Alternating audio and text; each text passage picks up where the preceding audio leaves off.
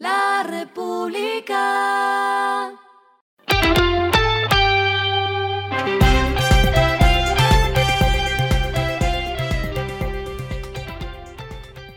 Esto es lo que debes saber al comenzar la semana. Los indicadores arrancan el lunes así. El dólar cerró en 4.110.53 pesos, subió 0.82 pesos. El euro cerró en 4.268.78 pesos, bajó 8.60 pesos. El petróleo Brent se cotizó en 111.5 dólares el barril. La carga de café se vende a 2.107.000 pesos y en la bolsa se cotiza a 2.12 dólares. Las movidas del fin de semana fueron. Durante sábado y domingo, la cadena de hard discount Justo y Bueno reabrió algunas de sus tiendas. Tras ser admitida en el proceso de liquidación, el retailer, que había cerrado preventivamente sus puntos, informó que con ciertas excepciones se intentó mantener la operación, Precisamente aún sigue su mal momento, pues continúa el periodo de liquidación judicial, dado que la cadena no está en capacidad de pagar sus acreencias, que ascienden a 1.7 billones. La marca está aprovechando el plazo de 30 días para encontrar un salvavidas que se adecue a las deudas pendientes y a su reorganización. Más noticias desde el sector aerocivil.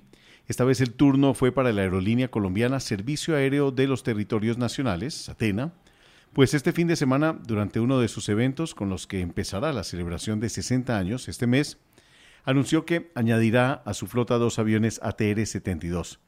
El propio ministro de la Defensa, Diego Molano, explicó que la empresa del gobierno tiene la intención de ser más productiva. Las ediciones ATR-72 de fabricación franco-italiana son uno de los aviones regionales más modernos y los adquiridos por Setena están configurados con entre 68 y 78 sitios. Canacol Energy confirmó que aumentará el plan de inversiones, una noticia que acompañó del resultado de 40 mil barriles equivalentes por día que reportó a los accionistas. De hecho, por eso mismo la Agencia Internacional de Calificación Crediticia Fitch Ratings ha elevado a W las calificaciones de incumplimiento del emisor, IDR, en moneda local y moneda extranjera a largo plazo y las notas senior no garantizadas de Canacol Energy.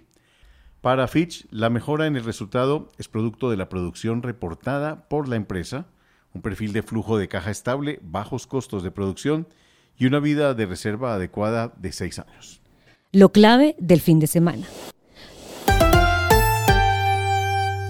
Luego de conocer que las cifras de venta de viviendas siguen marcando registros récord, como por ejemplo que con eh, corte a abril 2022 ya se habían comercializado más de 86 mil unidades, ahora apareció el ranking de las zonas con mayor oferta para la compra habitacional. Bogotá concentra 30.82% del total de unidades disponibles. Esto para los segmentos tanto de venta como de arriendo. La sigue Medellín, que tiene 28.5% de la oferta. Es decir, que ambas ciudades se acercan a 60% del volumen disponibles. En el top sigue Barranquilla, con 13.45 del total de viviendas disponibles en el territorio, y Cartagena con 6.7%. Lo que está pasando en el mundo. Este fin de semana se conoció que Finlandia, finalmente, ha solicitado unirse a la Alianza de Defensa OTAN en un movimiento histórico después de que la invasión a Ucrania por parte de la vecina Rusia terminara con la preferencia de la nación nórdica por la no alineación militar. De hecho, se pone fin a su tradicional posición de no tomar partido en temas geopolíticos. El Kremlin llevaba semanas advirtiendo que sentían la movida como una amenaza. Ahora la decisión formal se tomó el domingo y requiere la aprobación del Parlamento, ha dicho el presidente en una conferencia de prensa en Helsinki. Esto se produce pocos días después de que Niinisto y la primera ministra Sana Marin dijeran que el país nórdico debe solicitar la membresía de la OTAN sin demora.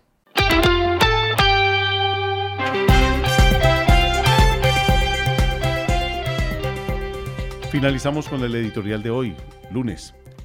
A consolidar a Estados Unidos como el socio. Lejos de ser el aliado político más importante, Estados Unidos se ha fortalecido como un socio comercial sin la competencia a la vista y el éxito del TLC solo es una muestra de ello.